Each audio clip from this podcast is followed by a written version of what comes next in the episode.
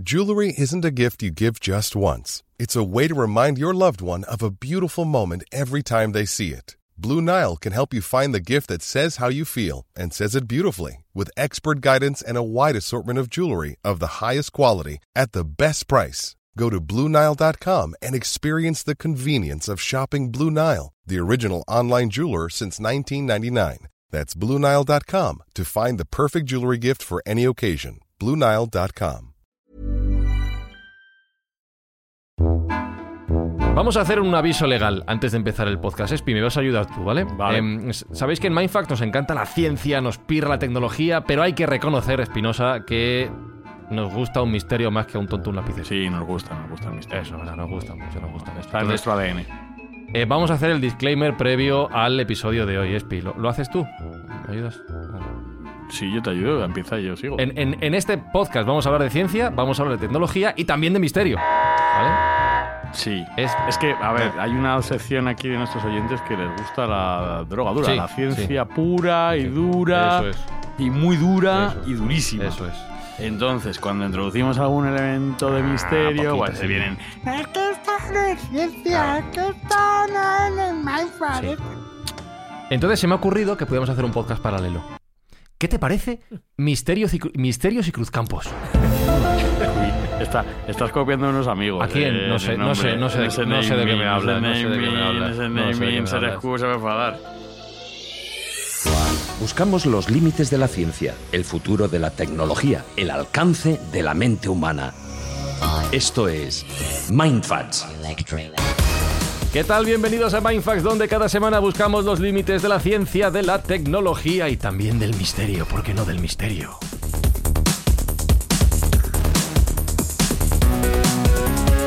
¿Cómo nos gusta un misterio, Jesús Callejo, si es que nos volvemos Sí, es locos? que la propia vida es un misterio y sin misterio perdería su propia sustancia. Así que siempre, siempre cualquier elemento que toquemos, cualquier campo del conocimiento, tiene su punto de misterio. De hecho, a donde no llega la ciencia, hay misterio. Alberto Espinosa, si nos lo vende así Jesús, ¿quién le va a decir que no? No, claro, yo al maestro Callejo no le llevo la contraria ni vamos, en ningún momento de mi existencia. Así que Sergio Cordero, das luz verde al inicio de este episodio. A mí me encanta la idea de hacer misterios y cruzcampos, siempre y cuando cambiemos eh, de presentador por ser Skull, que probablemente sea mi persona favorita del universo, con lo cual ya sería. Y mía, y mía, y mía, y Es verdad, mía. ganaría mucho. Pues eh, yo apoyo la moción que quieres. Incluso para Mindfax también. Mientras tanto, recuérdanos, Sergio, los ingresos generados por este podcast, ¿hacia dónde van? Pues todo lo que recaudamos, que gracias a las escuchas de nuestros oyentes, van a una buena acción o dos a cada temporada y ahora nos toca regalar juguetes a aquellos niños que en principio no podrían tenerlos en estas navidades. Se los vamos a mandar de parte de todos nuestros oyentes. Dicho todo esto y hasta que Ser School venga a presentar Mindfax, un servidor Fran Izuzquiza da paso a este programa sobre tecnología y Área 51. I'm Sandra, and I'm just the professional your small business was looking for. But you didn't hire me because you didn't use LinkedIn jobs. LinkedIn has professionals you can't find anywhere else, including those who aren't actively looking for a new job but might be open to the perfect role, like me. In a given month, over 70% of LinkedIn users don't visit other leading job sites. So if you're not looking on LinkedIn, you'll miss out on great candidates like Sandra. Start hiring professionals like a professional. Post your free job on linkedin.com/people today.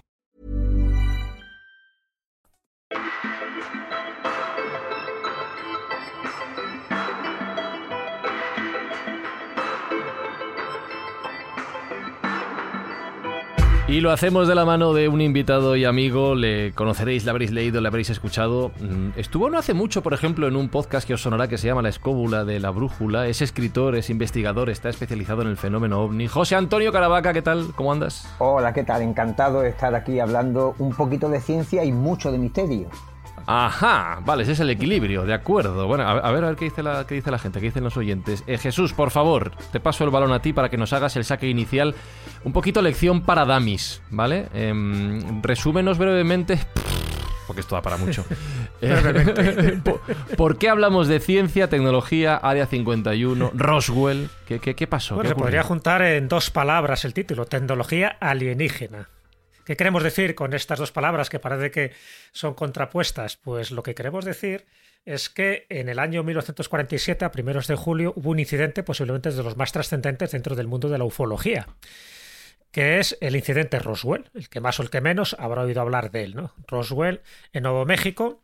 Bueno, pues a primeros de julio, unos dicen que el día 2, otros que el día 6, da igual. El hecho es que el día 8 se publica eh, una noticia en la prensa local de que un platillo volante, así se utilizaba esa palabra, eh, había aterrizado, más bien se había estrellado en, el, en, un, en Nuevo México, en un rancho, en el rancho Foster, de un granjero que se llamaba William McParcel. A partir de ahí surge ya el lío. Es decir, surge el lío de que da cuenta a las autoridades, las autoridades en un principio, me refiero a autoridades militares, dan por hecho de que es un objeto desconocido no controlado por la Fuerza Aérea y por eso utilizan el nombre de platillo volante. Al día siguiente es verdad que los desmienten. Y a partir de ahí hay una campaña de silencio por una parte y, otra de desprestigio. ¿De acuerdo?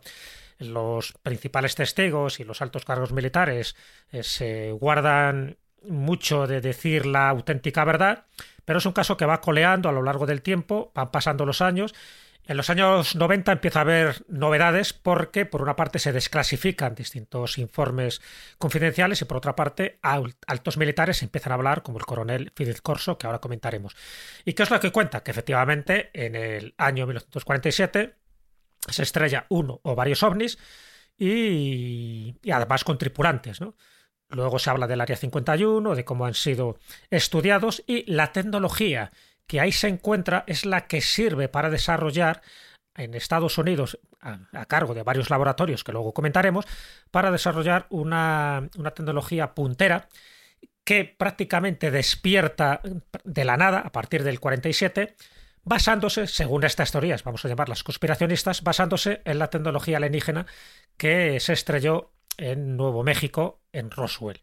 A partir de ahí, mm, hay, como os podéis imaginar, muchísimas teorías, los que lo niegan, los que consideran que hay una especie de telón de silencio para que no se revele la auténtica verdad, y la auténtica verdad, según los que defienden esta teoría, es que eh, estos seres alienígenas, que procederían de distintos lugares, no solo de un determinado sector del espacio, estarían colaborando con el gobierno de Estados Unidos y con otros gobiernos para intercambiar esta tecnología puntera que luego se ha manifestado en proyectos increíbles como puede ser, pues yo sé, los transistores o como puede ser la fibra óptica o como puede ser el rayo láser.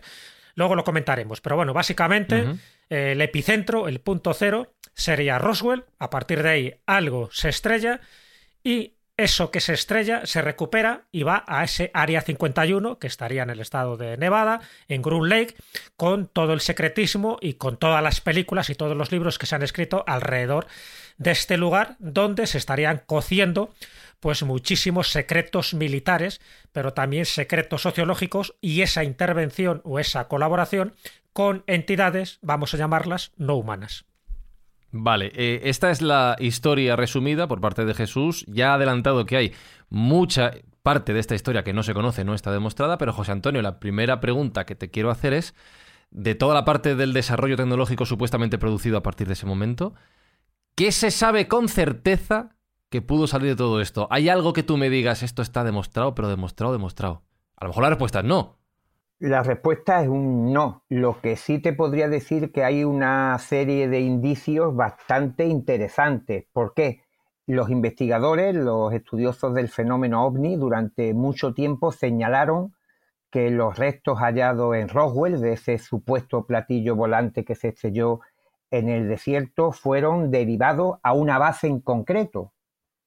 Y no me estoy refiriendo al área 51, sino a la de Wright Patterson en Ohio, antiguamente Wright Field, y esta información quedó un poco ahí en el aire hasta que posteriormente se supo, con información desclasificada oficial, que en dicho centro militar había un grupo de especialistas, de científicos dedicados a la ingeniería inversa, que se trata de un comité que eh, recopilaba todo tipo de tecnología eh, que hubiera en el mundo de otro tipo de, o, de otro gobierno, el soviético, el, británico, del que fuera, para replicarla. Y entonces eso suena muy en la línea de que sería el sitio idóneo para enviar una supuesta tecnología extraterrestre que se quisiera replicar.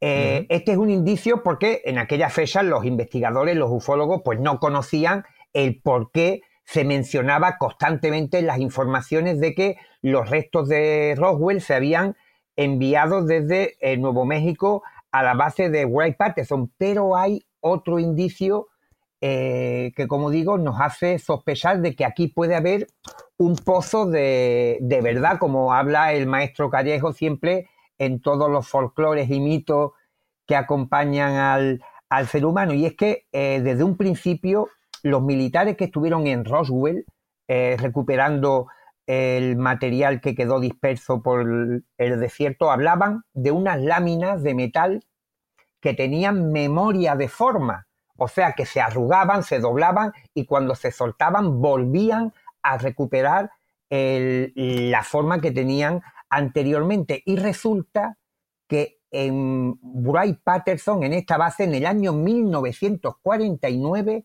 comienza a desarrollarse el nitinol. Que es ¿Qué es el nitinol? El nitinol es una aleación de níquel y titanio que tiene memoria de forma. Como puede ser una espuma, por ejemplo. No, eh, bueno, eh, sobre todo se, está utilizando, por ejemplo, en ortodoncia y en óptica, porque en las gafas, por ejemplo, si se sufre cualquier tipo de, doble y se, mm, ya no se ajusta bien a la cabeza de uno, se le aplica calor y vuelve a la forma original. Y en ortodoncia, en los lo, implantes y cosas que colocan en, la, boca, pues si hay cualquier tipo de movimiento, recupera eh, fácilmente eh, la, forma. Y este es un detalle bastante importante y sobre todo de que algunas de las personas que colaboraron en la creación del nitinol estuvieron eh, participando en la investigación del fenómeno ovni, como ocurrió con Howard Crow, que fue una de las personas que aparecen en el listado de los múltiples científicos que contribuyeron al nitinol, que a día de hoy sigue siendo un poco difícil encontrar realmente quién fue el descubridor y cuándo se desarrolló, y hay toda una suerte de leyendas urbanas alrededor de este material del que todavía pues eh, se conoce más bien poco. ¿Sergio? Y, por cierto, perdona, y se utiliza también en magia. Ah, mira, qué curioso. Bueno, yo, yo, quería comentar que en este tema que vamos a hablar, que gracias a que tenemos a José Antonio aquí, que es un gran experto, nos va a poder arrojar un poco de luz. Eh, hemos empezado el programa diciendo que no hay muchas certezas, eh, pero desde luego sí que hay algunas casualidades o causalidades, que eso es lo que habría que mirar, que me parecen muy interesantes y nosotros debemos exponer los hechos y ya cada oyente que saque sus propias conclusiones. Por ejemplo, yo voy a dar un caso y un ejemplo. ¿En qué año me habéis dicho que fue el accidente de Roswell? 47. 47. En el 47. ¿Sabéis cuándo aparece el transistor eléctrico que sustituye a las válvulas? Pues el primer, el primer prototipo el 40, en el 47. Sí, cinco meses después, prácticamente, en diciembre del 47, efectivamente. Entonces, esto, desde luego, aquí hay una correlación. No sabemos si hay una causalidad, pero de luego hay una correlación. Sea, ya es, ya es indicativo. Pues ya, lo has indicado, porque es verdad que antes del, del 47 solo se utilizaban válvulas de vacío y los diodos de germanio y de selenio. O sea que al final se consigue, pues eso, que con esta aparición de los semiconductores construidos con materiales creados artificialmente es lo que ha servido, ¿no? Para, para eso, para, para una tecnología punta y justo, justo eso, ese transistor surge cinco meses después eh, a través de, de laboratorios implicados dentro de del alto mando militar de Estados Unidos, porque esta, este tipo de licencias no se las daban a cualquiera, es decir, eran personajes, eran científicos que tenían que tener pues una acreditación. En este caso serían los laboratorios Bell, ¿vale? Los laboratorios Bell sería una de esas de esas empresas a las que se le pasó esta tecnología secreta. Las otras serían AT&T, también IBM, Sarnoff o RCA. ¿Y todo esto por qué lo sabemos? Y luego irá saliendo bastante información. Es decir, podemos sospechar, un poco lo que decía José Antonio Caravaca, podemos sospechar, hay indicios de que hay, lo que se estrelló no fue un globo sonda, como dijeron, no fue un globo del proyecto Mogul, como se dijo 50 años después para intentar acallar ciertos rumores. Es decir, era el chocolate del loro. Daban explicaciones porque se pensaba que este, este estrellamiento de Nuevo México iba a pasar desapercibido, que en el momento que lo desmintiera, pues prácticamente nadie se iba a enterar del asunto, pero nada más lejos de la realidad. Es decir, esto ha ido coleando año tras año y década tras década. ¿Qué ocurre? Que al final ciertos militares que estaban en el secreto, y cuando digo ciertos militares, incluso estoy hablando también de astronautas que tenían contacto con no solo con la NASA, sino también con el Pentágono, han ido confirmando uno tras otro que allí lo que aterrizó, en este caso lo que se estrelló, no era un prototipo humano, que era algo extraterrestre, como decía. Lo que se encuentra, lo que encuentra William McPrussell, que es este, este granjero, lo que encuentra es algo que parece un plástico, pero que no es un plástico, que es metálico, sencillamente porque vuelve a adquirir la forma por mucho que lo dobles o por mucho que, que lo arrugues. Todo esto es, siempre queda un poco el run run. Dice, encontraron algún tipo de material. Encontraron no solo material, se encontraron también alienígenas que luego se les hizo la autopsia. Ojo, no tiene nada que ver con la autopsia famosa, aquella que se hizo que era falsa, ¿vale? Aquello se fue otro intento más para desacreditar este fenómeno, o por lo menos este caso Roswell. Y es cuando empiezan a salir informaciones importantísimas, y ahí cito un dato y un libro, y un libro, que es El día después de Roswell, del coronel Philip Corso, que Caravaca conoce perfectamente, porque se da un detonante. Es, lo publica en 1997, fijaros, 50 años después. Lo publica cuando él ya sabe que no va a correr ningún peligro. estamos hablando de un coronel, de, eh, de alguien que tuvo muchísimos altos cargos, ¿no? dentro de la inteligencia militar. Y lo que publica es un poco como diciendo, mira, yo me quiero ir al otro mundo con la conciencia tranquila. Yo este secreto no lo puedo ocultar. Cuidado, ¿eh? estoy hablando de Philip Corso, pero podríamos citar a más gente que, José Antonio lo conoce. Pero solo el hecho este, yo creo que para ponernos en antecedentes y sobre todo para los oyentes un poco escépticos que tengamos y que no conozca bien el trasfondo del caso Roswell, salvo que le, le, quitemos credibilidad al coronel Corso, lo cual sería yo creo que absurdo. Es él lo que dice es que los científicos del ejército sabían perfectamente que esa nave no era humana, no, era terrestre. Por lo tanto, estamos hablando de nave extraterrestre. Y lo que dice es que la nave de Roswell constituyó la clave del desarrollo de tecnologías y cita textualmente en su libro tecnologías como, aparte del transistor que acabamos de decir, el láser, la fibra óptica, los circuitos integrados de silicio, es decir, los microchips, los aparatos de visión nocturna, los compuestos cerámicos, las superaleaciones de pulvo-metalurgia, la tecnología digital, la lógica difusa y los sistemas antigravedad y otros.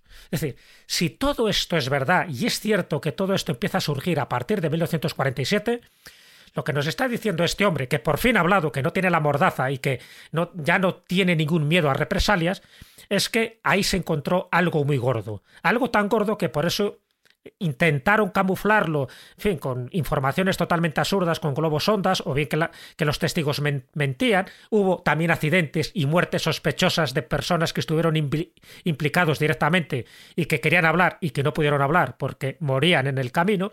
En fin, todo este tipo de cosas lo señalo porque los indicios, las señales y los, vamos a llamarlos, las sospechas son más que razonables. Aquí no estamos hablando de cualquier otro incidente ovni que no tiene la menor importancia. Aquí estamos hablando del gran incidente ovni que supondría varias cosas a la vez. Primero, que este tipo de inteligencias extraterrestres nos estarían visitando, y luego comentaremos más datos, y luego que esa, que esa tecnología no cayó en desuso, sino que ha sido utilizada de forma intencionada para ganar esa carrera tecnológica, en este caso a su, a su competidor principal en aquel momento que era la Unión Soviética. Entonces, a partir de ahí es cuando estos laboratorios entran en liza. AT&T, Laboratorios Bell, IBM, Sarnov y RCA, que son los que tienen por decirlo así, la, posibilidad de explotar tecnológicamente estos, estos conocimientos en los años 60. Fijaros que prácticamente todo esto que he dicho surge a partir de los años 50 y los años 60. Esto, claro, no surge al día,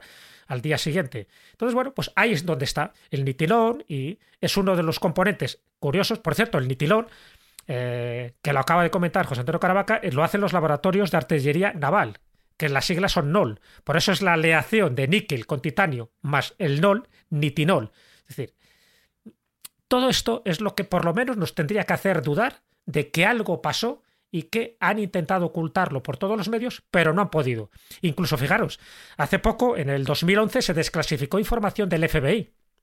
Del FBI. Bueno, pues dentro de esa desclasificación del FBI en el 2011, había un agente de Roswell en aquella época del FBI que también reconoció en uno de los informes privados que ahora se ha hecho público que efectivamente lo que allí se estrelló era un platillo volante y lo dice con esas palabras. Y él conocía perfectamente, un agente del FBI, cuáles eran los prototipos aéreos que se estaban manejando en aquella época, cuál era el proyecto Mogul y cuáles eran los globos aerostáticos o los globos que se estaban lanzando. él habla de un platillo volante.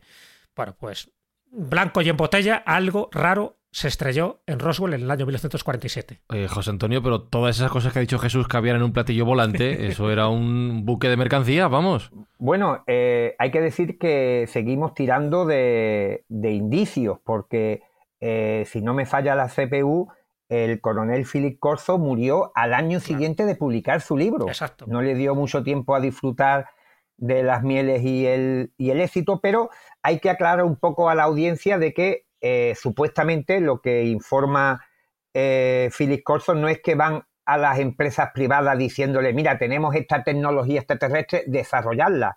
No contaban nada, simplemente hacían que llegara esta novedosa eh, tecnología de una forma encubierta a las personas, a los científicos, a los estudiosos que ellos pensaban que podían desarrollar esto en el sector público, pero obviamente, según Corso, se guardaron mucha otra información, pero es que mm, no solamente estamos hablando del testimonio de, este hombre, sino que hay eh, mm, otros testigos, como por ejemplo el general Arthur Exxon, que estuvo destinado en la base de Wright Patterson, que es una gran tapada en toda esta cuestión de la ingeniería inversa, que dijo mucho antes de Philip Corso y del resurgimiento de Roswell, que en la década de 1960 estuvo eh, desarrollando estos materiales en la base de, de Wright Patterson eh, con todo lo que se había recuperado en el desierto de, Roswell. Uno de los creadores del nitinol, porque es una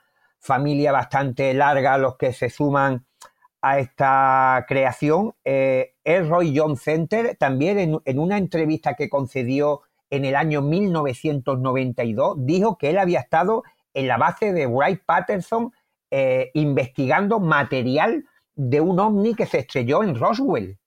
Y por tanto, como digo, certezas hay muy poca, evidencia eh, no se pueden llevar ante un juez, pero sí que hay una serie, como digo, de, de sospechas bastante documentadas que nos pueden llevar a pensar que aquí hay gato encerrado.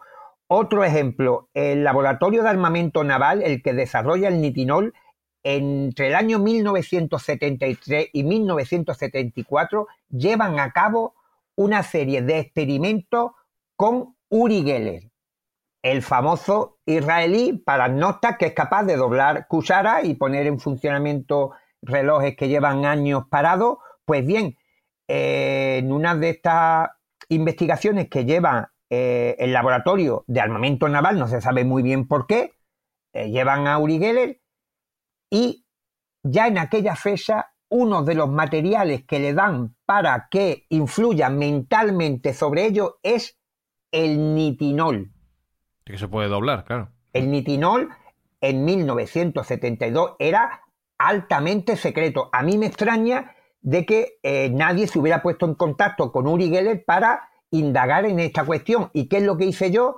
Pues eh, pude eh, conseguir entrevistar a Uri Geller en, Londres y él me comenta que cuando le dieron el material en el año 1973 le dijeron que se trataba de tecnología de naves espaciales, alguna clase de tecnología extraterrestre, y leo casi textualmente, y le comentaron que esta tecnología fue encontrada en una nave espacial. Claro, cuando yo le pregunto a Uri Geller qué pensaba él de, ese material, pues fíjate, fijaros, él simplemente mm, pensaba que se trataba como de una broma o que le estaban eh, de alguna manera influyendo eh, para hacerle creer en, algo que no, que no era real. Y por eso él tampoco eh, me dijo que hizo demasiadas preguntas sobre aquel material que por lo visto pudo eh, doblarlo y pudo demostrar a los especialistas de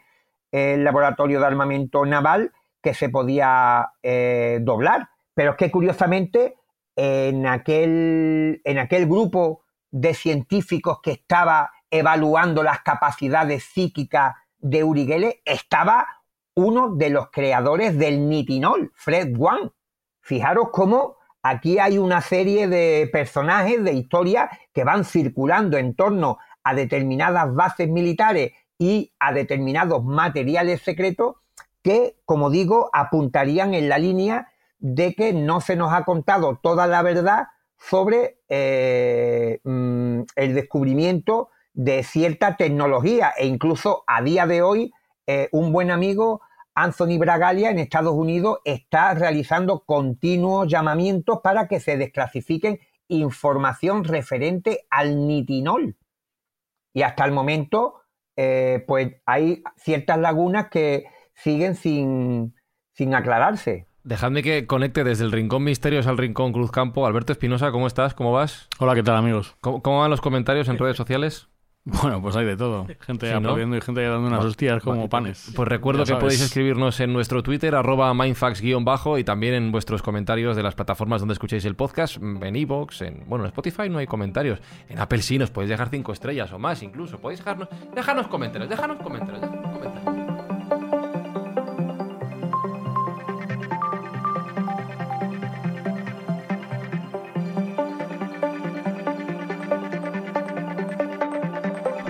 Sergio, hoy estaba escuchando a nuestro admirado y querido Pepe Rodríguez y comentaba una cosa que me hacía gracia, referido a las películas, claro, decía, ¿qué manía tienen los extraterrestres de cuando llegan a nuestro mundo y van a decidir dónde atacar?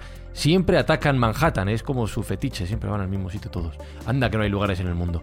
Y, a, la hora de hablar de, impactos de, ovnis, ah, me vais a decir, eh, estoy de broma. No, no, hay muchos más sitios. Pero siempre eligen Estados Unidos, como el país... y digo yo, con lo grande que es el mar, Anda que no hay sitio para que se estrellen en el agua. Bueno, eh, eligen Estados Unidos por conveniencia. También Estados Unidos es muy grande, ¿no? Y hay mucha posibilidad de que lo que se estrelle se estrelle allí. Pero si te digo la verdad, haciendo un pequeño inciso del tema de Roswell, se está buscando tecnología extraterrestre en el océano, en el océano Pacífico. Y quien lo está buscando actualmente es un viejo conocido nuestro, que es el profesor de Harvard, Avi Loeb.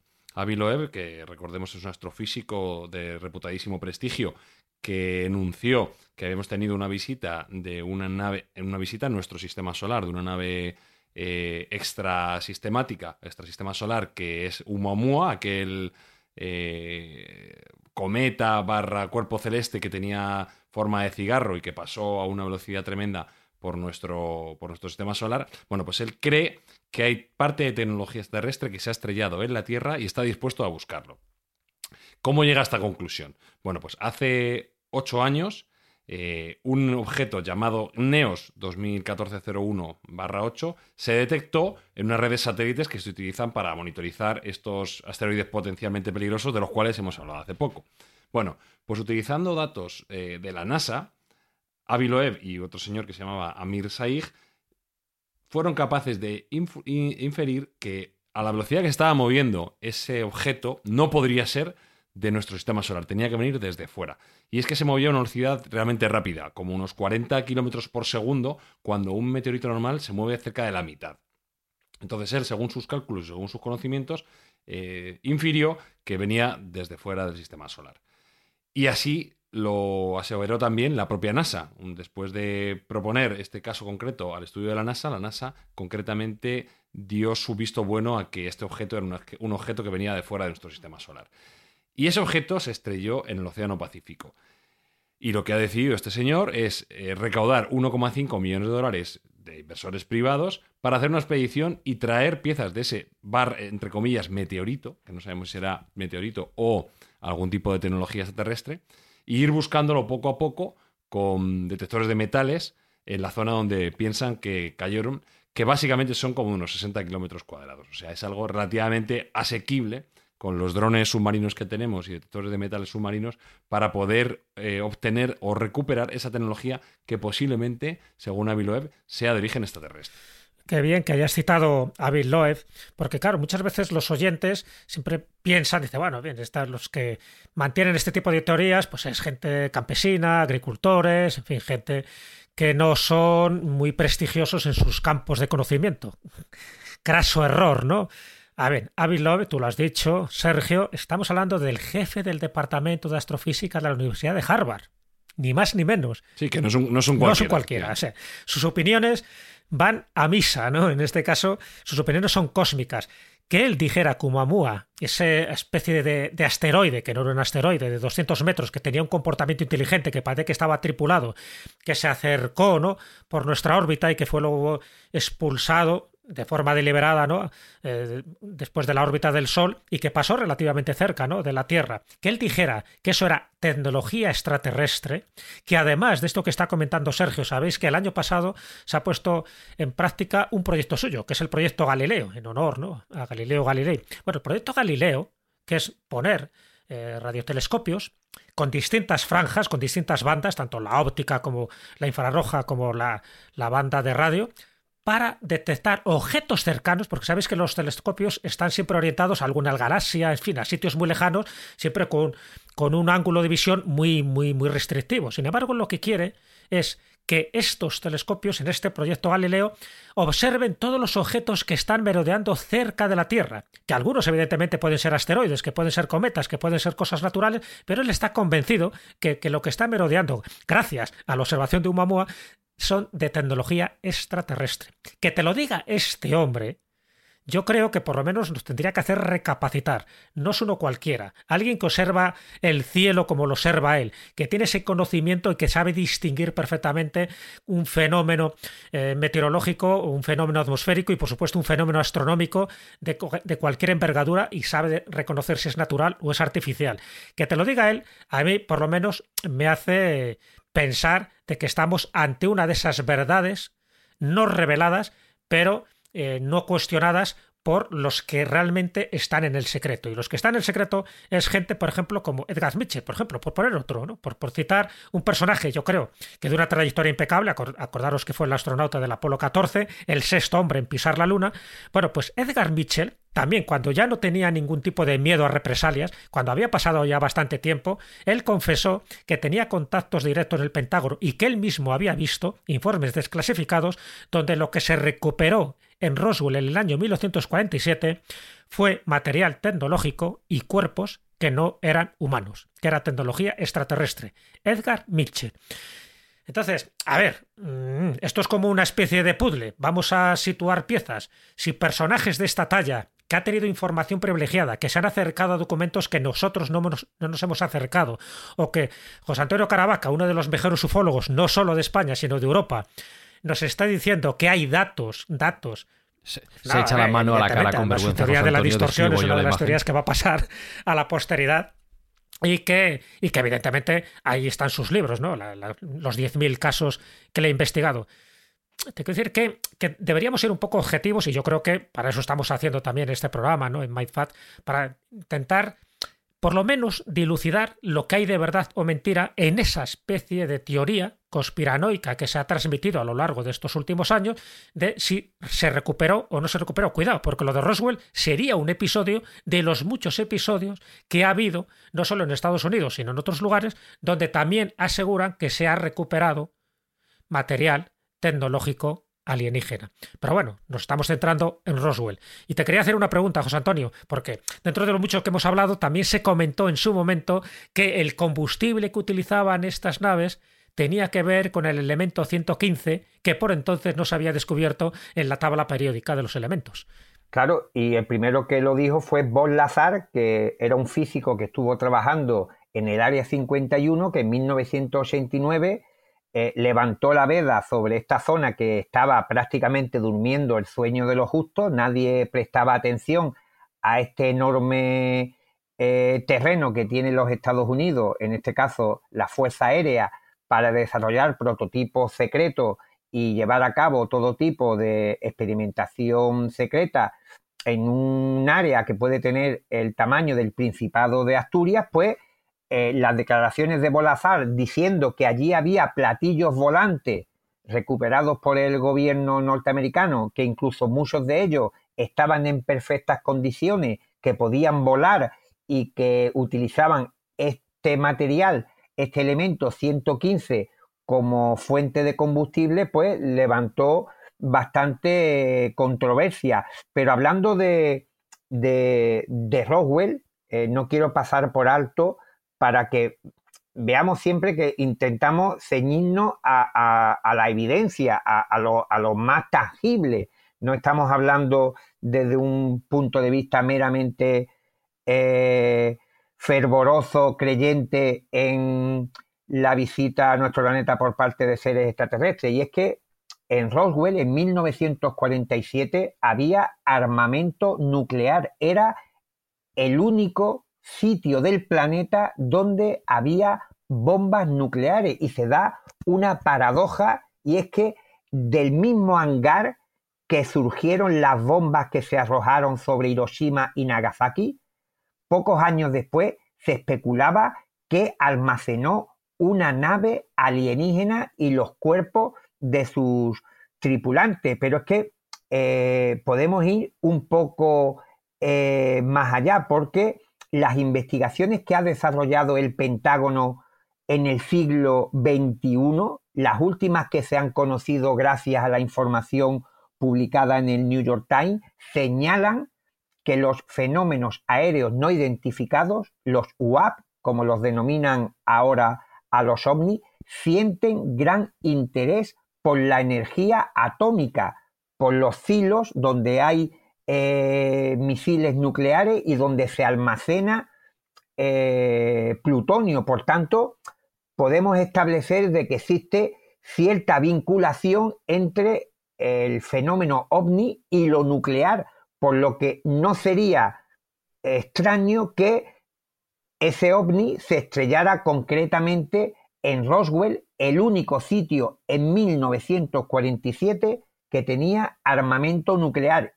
Y, repito, estudios modernos de hace 3, 4, 5 años demuestran que existe esa relación de que en bases donde hay armamento nuclear, la visión de ovnis aumenta e incluso se dice que eh, militares norteamericanos movían, movían cabezas nucleares con la intención de provocar la aparición del fenómeno ovni.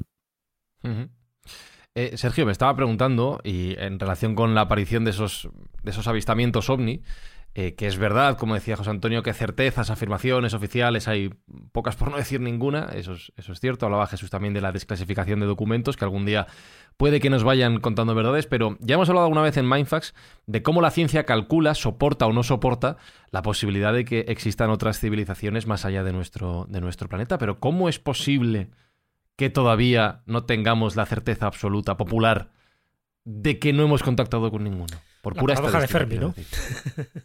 ¿Mm? Sí, eh, ya hemos hablado en alguna ocasión de la paradoja de Fermi, aunque creo que merece por lo menos un programa completo porque tiene muchísimas soluciones a este problema, ¿no?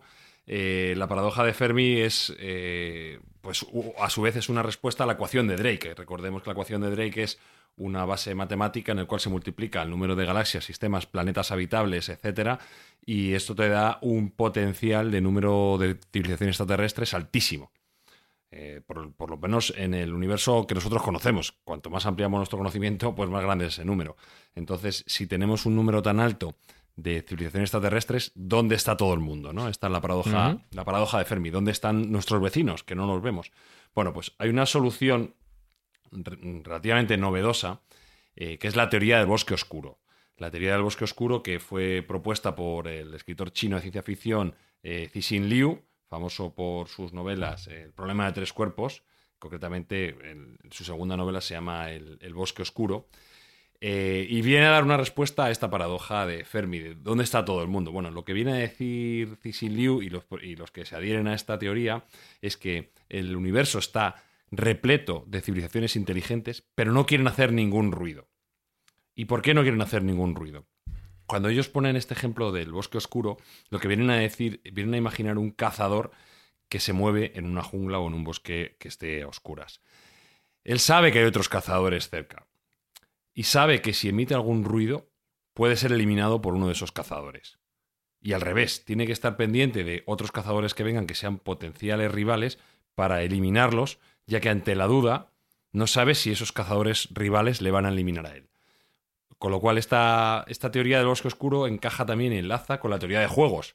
Al final hay dos jugadores que tienen turnos simultáneos y que tienen dos opciones. Si descubren a otro jugador, erradicarlo o dejarlo vivir, dejarlo pasar. Pero claro, no saben si dejándolo vivir sin hacer nada, cuando sea el turno del siguiente jugador, este va a hacer lo mismo o por el contrario, va a tomar la decisión de erradicar al primer jugador que no eliminó a su vez a su oponente. Con lo cual, algunos proponentes muy notarios, muy notables de, esta propuesta, entre los cuales se encuentra Stephen Hawking, decía que no deberíamos hacer ningún tipo de ruido cósmico para que no nos visitara nadie. No necesitamos vecinos indeseables. Pues, pues vamos fastidiados, Sergio, vamos fastidiados. Y a mayores, y a mayores, en el caso de que tuviéramos un contacto con una civilización, igual lo prudente y lo sabio sería erradicarla si pudiéramos. Fíjate lo duro que es esta propuesta. Ante la duda, eliminar a ese posible adversario que pudiéramos tener, porque no sabemos si él va a hacer lo mismo. Con lo cual, aunque sea una decisión eh, moralmente reprobable, quizá lo adecuado sería eliminar a nuestros vecinos el día que los encontremos. Es algo que da, da mucho que pensar. Sabéis que hay otra hipótesis para intentar explicar la paradoja de Fermi, que es la, la hipótesis del zoológico. No sé si la conocéis. Entonces, mm. sí, hay muchísimas, muchísimas explicaciones para intentar eso, justificar el por qué si hay tantas civilizaciones, teóricamente, porque no se manifiestan, no se manifiestan de una forma tan clara como esto que estamos intuyendo.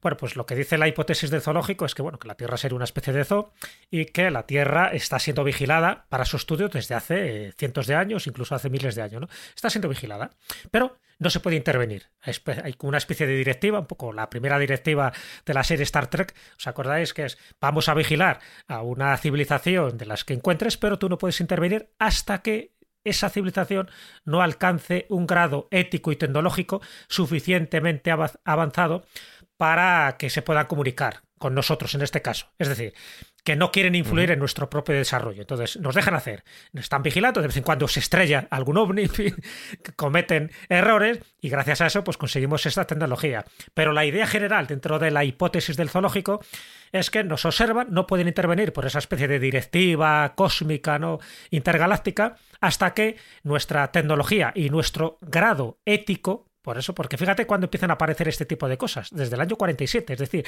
después del impacto de varias bombas nucleares. Es decir, ahí es cuando se empiezan a manifestar con mayor, vamos a llamar, con mayor intensidad. Bueno, pues esta es una de las explicaciones que se da y que tendría que ver pues, con la serie esa Star Trek de cuidado, cuidado, vamos a dejarles hacer, pero no intervengamos de forma directa porque si quieren autodestruir, que se autodestruya. Pero si al final llegan a un grado de tecnología que merece la pena nuestro contacto y nuestra manifestación pública, entonces lo haremos. Parece ser que todavía no hemos cumplido las dos premisas. Ni tenemos una alta tecnología, ni tenemos una alta capacidad ética. Eh, hasta ahora hemos hablado de los indicios de ese posible desarrollo tecnológico a partir del incidente de, Roswell que nos ha expuesto José Antonio Caravaca.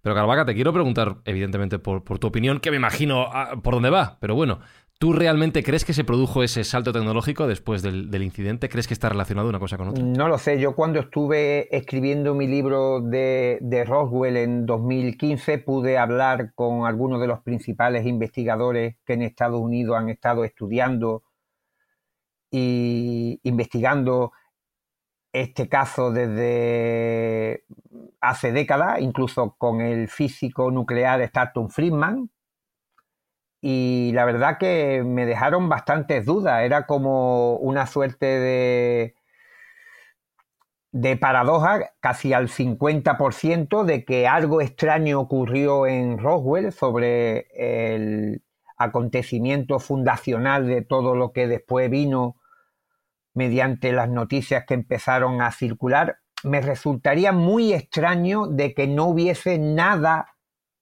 de realidad detrás de este supuesto accidente ovni porque son tantas las personas, tantos los militares que han dicho que ocurrió lo que se dice que pasó allí del estrellamiento de esa nave eh, de origen no humano, que resulta eh, poco creíble que todos se sumaran a un engaño generalizado y que pusieran en riesgo su carrera y su prestigio afirmando de que habían participado que habían escuchado hablar en altas esferas, que habían visto documentos clasificados que atestiguaban la realidad de que allí en el desierto de Roswell se recuperó los restos de una nave no humana que hasta el día de hoy pues no he sabido eh, disipar ese 50% a donde nos lleva. Lo que sí tengo claro que eh, sea lo que sea lo que aconteció en aquel lejano verano de 1947 del siglo pasado, aún no conocemos realmente lo que, lo que se estrelló, lo que recuperaron, porque eh, otro indicio importante es que, como decía el maestro Callejo, los militares de la base de Roswell, que van al desierto a meter eh, los restos aquellos en una camioneta para después llevarlo a la base de Roswell, no eran eh, soldados de reemplazo, eran oficiales de inteligencia, Jesse Masser y el capitán Sheridan Caby, de contrainteligencia, que estaban habituados a ver todo tipo de material secreto, incluso en la zona de Nuevo México, de Sand, también se estaban eh, desarrollando eh, cohetes, eh, vehículos que después utilizaría la NASA para llegar a la, a la Luna y por tanto estaban enterados de la última tecnología que se estaba desarrollando en nuestro planeta y a ellos les sorprendió las características físicas que tenían aquellos restos que estaban en el desierto. Tanto fue la impresión que tuvo Jesse Maxwell, este agente de inteligencia de la única base militar que tenía armamento nuclear en aquella fecha, que de camino a la base se detuvo en su casa para que su mujer y su hijo, Jesse Marcel Jr., viera aquel material que se doblaba, que volvía a su forma original y también había una especie de pequeñas vigas parecida a la madera de balsa que tenían extraños jeroglíficos y posteriormente Jesse Marcel Jr., que llegó a ser cirujano del ejército estadounidense, confirmó punto por punto las declaraciones de su padre y confirmó que lo que vio aquel día en una caja que le mostró su padre era restos que no ha vuelto a ver en ninguna parte. Y yo creo que esto nos da a entender eh, el tipo de, magnitud que puede esconder independientemente después de la última naturaleza que tenga el fenómeno de lo que allí eh, sucedió, pero que eh, a día de hoy pues seguimos sin conocer qué pasó. Recordabas tu libro, voy a mencionarlo, Expediente Roswell, el informe definitivo, firmado por José Antonio Caravaca, prologado por Javier Sierra, al que le mandamos un abrazo, y editado por Ediciones Oblicuas, por si queréis, Mindfactors, profundizar en toda esta historia que nos está contando José Antonio. Eh, Espinosa, ¿cómo van los comentarios en redes sociales? El libro de José Antonio tiene mm. buenas opiniones. Bien, eh, bueno, pues ya sabes, es que hay de todo. Es que esto es internet de la jungla. Eh. Bueno, escucha, si hay alguno que no le está gustando esto, pues cámbiate de otra cosa, ya está. Que se ponga Coffee Break, siempre lo decimos. Claro. Coffee Break. ya está, pues José Antonio Caravaca, muchísimas gracias por acompañarnos hoy a, contarnos tantas a vosotros historias porque aunque la ciencia y la ufología se pegan de vez en cuando algunas que otra torta, se pegan, se pegan, pues se pegan, se pegan.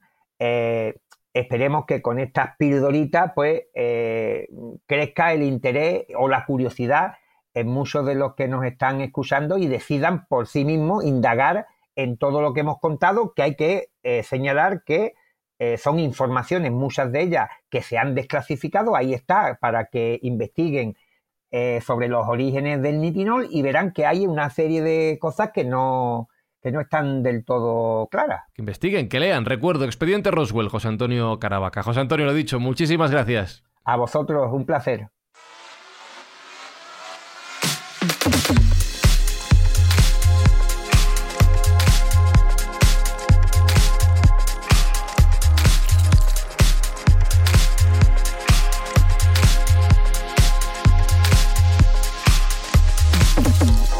Jesús, tu conclusión.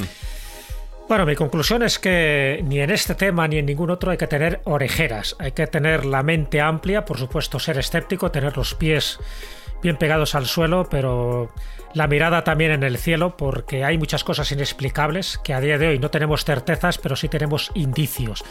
Y solo recordar que hace poco, en 2019, la Marina de Estados Unidos admitió que tres vídeos, que tres vídeos, correspondían a objetos reales no identificados. Es decir, que aunque se quieran ocultar muchas cosas, antes o después van saliendo. O bien por gente que quiere eh, hablar eh, antes de morir, o bien porque ya no se pueden ocultar determinados elementos que forman parte de eso que llamamos la historia ufológica.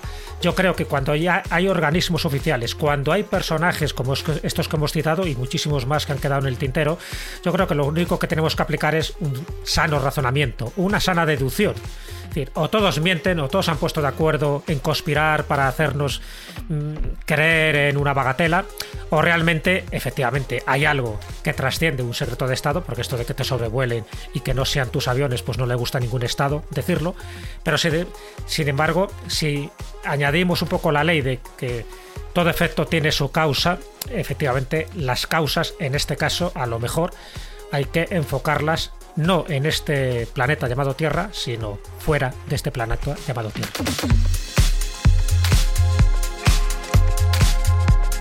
¿Tu última idea, Sergio?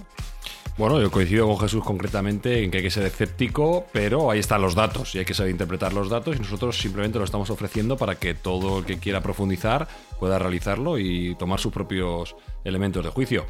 Eh, es muy significativo lo que ha dicho Jesús. Cuando se han desclasificado los vídeos de la Marina y el propio Obama incluso ha llegado a decir que hay elementos que son desconocidos y que no saben de dónde vienen, yo creo que esto tiene una tendencia... Eh, por lo menos a plantearse cosas. No, no digo a creer a pies juntillas, pero sí a replantearse cosas y a tener los ojos y los oídos abiertos y la mente despierta, claro que sí. Alberto Espinosa, no sé si tú quieres lanzar alguna idea o si no te hago una pregunta, lo que tú quieras. Dame una pregunta de lo que quieras, tío. Que, si tú mañana no te encuentras con un extraterrestre, ¿no te echas una buena cerveza con él? ¿Cuándo que no tiene que Ojalá les guste la cerveza, si no, menuda mierda extraterrestre, tío. Montamos una guerra contra ellos, ¿eh? Si no les gusta la cerveza. fuera. No, yo no imagino un universo donde no guste la cerveza. Imagínate un extraterrestre que le guste la Cruz Campo, tío. Buah. Voy a Hace cruz y raya. La guerra, la guerra. Nada, mira, me ha, dado tanto bajón que, mira, recuerdo yo que todas vuestras escuchas van a ayudar a que generemos ingresos eh, para llevar juguetes a los niños que lo necesitan, ¿vale? Gracias Mindfactors por ello, que saludos y besos de Fran y Zuzquiza y hasta la semana que viene, tío, explique bajón. Yo no me imagino un universo así. No quiero un universo así. No quiero civilizaciones extraterrestres que les guste la cruz campo, por favor. No, tío, no, no quiero, de verdad. ¿Por qué, ¿por qué dices eso al final, tío? Lo has dejado en bajo, macho. Fatal. Lo has dejado en bajo, Mindfacts llega cada semana a tus oídos a través de Spotify, Apple Podcast, Evox, Google Podcast o tu aplicación favorita. Búscanos en redes sociales. Somos Mindfacts. Señor presidente, general, bienvenidos al Área 51. Síganme, por favor. Nos encontramos 24 pisos bajo el suelo y estas son nuestras principales instalaciones de investigación. Entremos. Lo siento, señor, hay que mantenerlo libre de estática. Es una sala esterilizada. Abra la puerta. Sí, señor.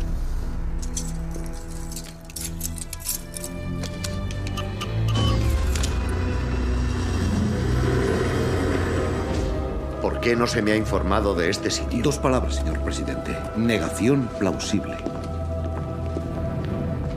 Supongo que querrá ver el tinglado. Sígame. Es una belleza, ¿verdad, señor? Como puede ver por las reparaciones, llevamos intentando reconstruirla desde finales de los años 60. ¿Hace 40 años que tienen esto y no saben nada sobre ellos?